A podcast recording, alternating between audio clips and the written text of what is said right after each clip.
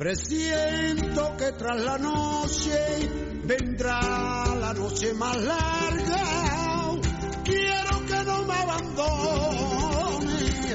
Ay, amor mío, al alba, al alba, al alba. Onésimo Sánchez, buenas noches. Hola, ¿qué tal? Buenas noches. ¿Cómo te gusta el flamenquito a ti, eh? Ya sabes que me va de todo. Eh, Casi de todo. Hemos, en 2017 estamos muy flamencos. Feliz año, Rodríguez. Igualmente para ti, hombre. Ya sabes que te deseo lo mejor, ¿eh? Lo sé. ¿Tú como Piquete tuviste que perder la cabalgata o no? Yo ya voy a otros rollos. Mis hijos son muy mayores. Empezamos fuerte el año, ¿eh? Un poco ronco, ya sabes. Sí, bueno, como siempre. Como De siempre. trabajar mucho. Bueno, vamos con la careta de Onésimo, venga.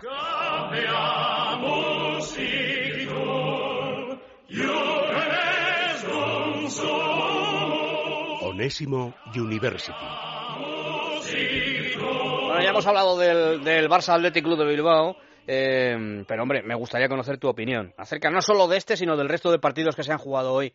Eh, no sé si lo has visto todo, pero bueno, el Barça Athletic seguro que sí. ¿Qué te, qué te, ha, qué te ha parecido? Bueno, yo creo que al final es un partido interesante. El Barça ha estado bien, ha estado bien, el Atleti muy valiente, apretando arriba.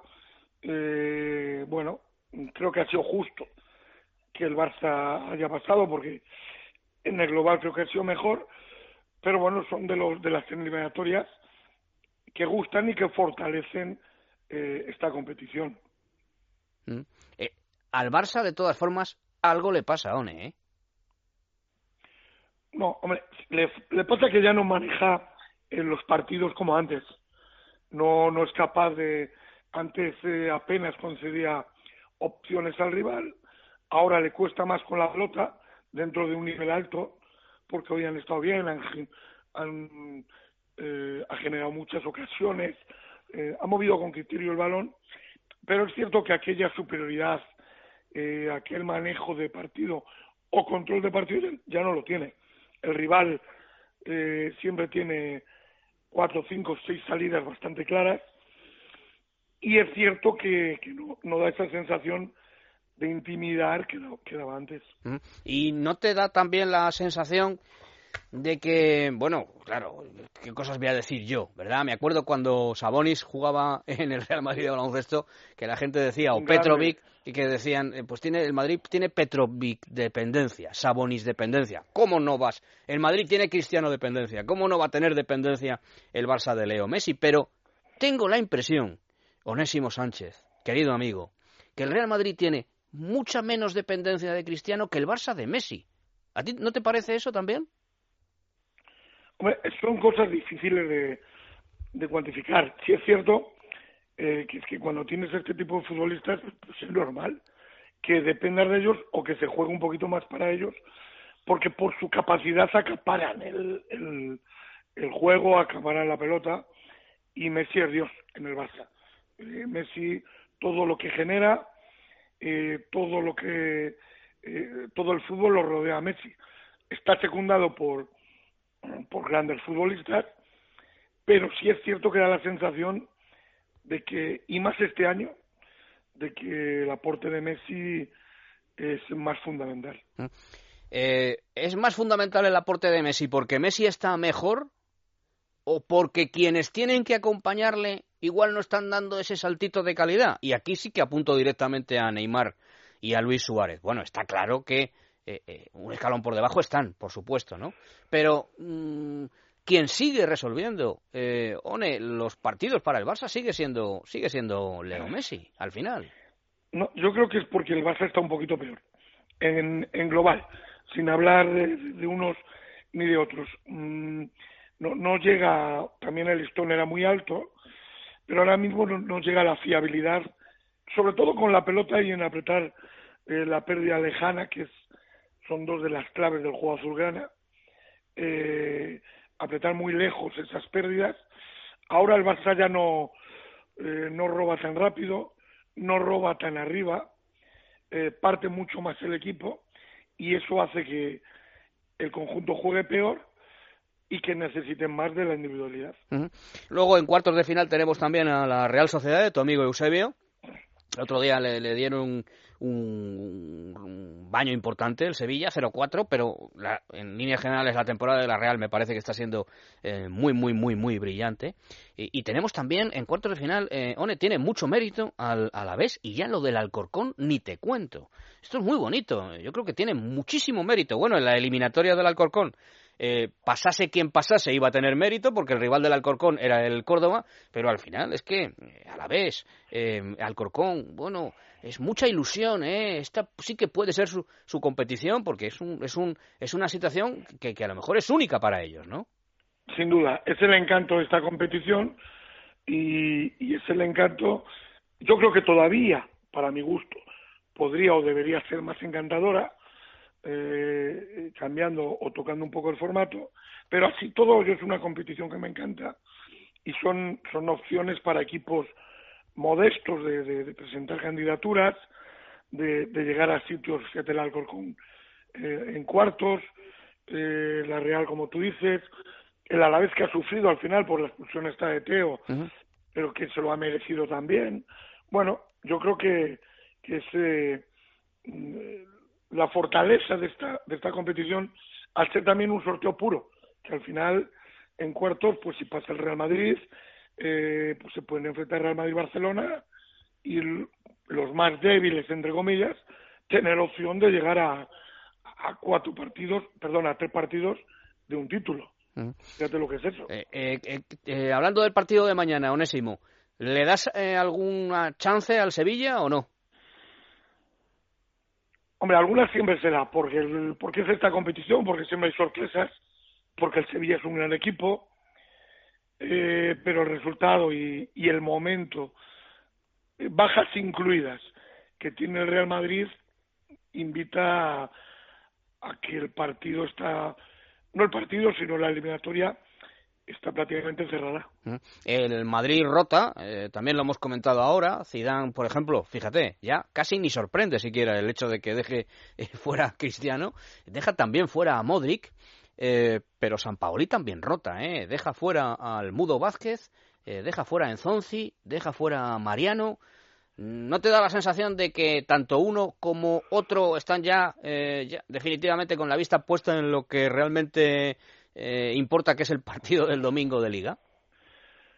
Eh, me sorprende más lo del Sevilla que lo del Madrid. Ajá.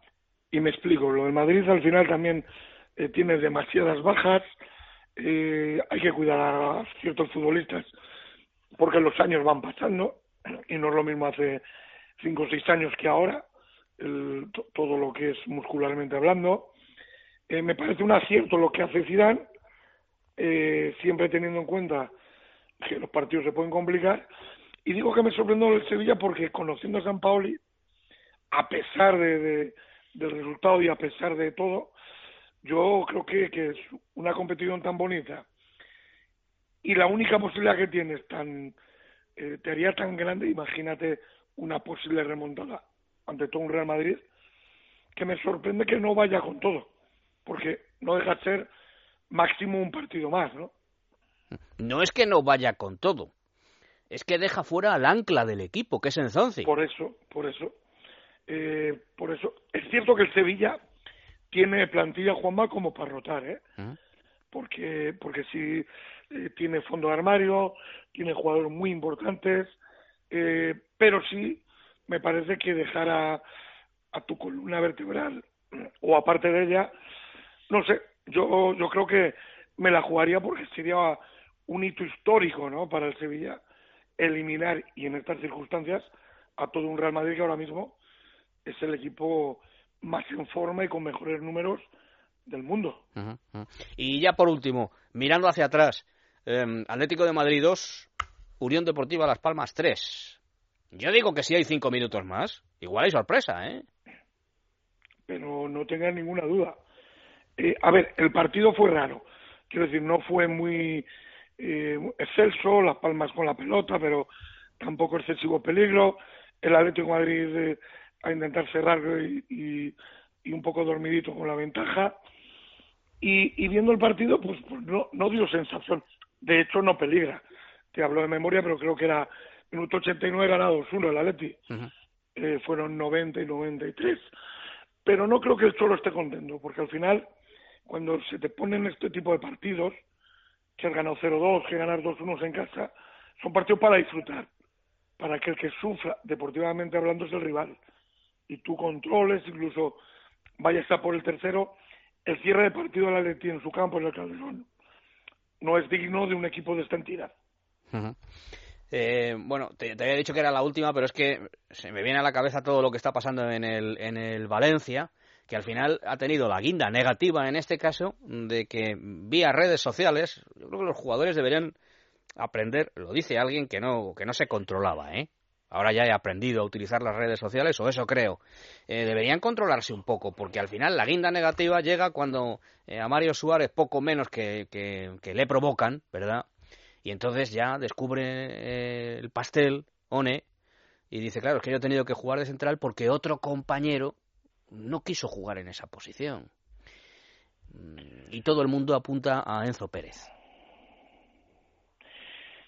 Se equivoca Mario, que es un buen amigo mío además. Eh, le tengo mucho pero se equivoca y es que el Valencia es, es eh, error tras error. en ese ambiente tan convulso, lo que tú dices, estas cosas eh, que serán verdad, yo no digo que sean mentira, pero, mm, amigo, eh, en casa, de puertas hacia adentro, porque ahora lo único que haces es todavía meter más, eh, eh, más barullo en un equipo que lo que necesita, además de ganar, es cierta tranquilidad porque porque jugar en esa tensión yo lo he hecho.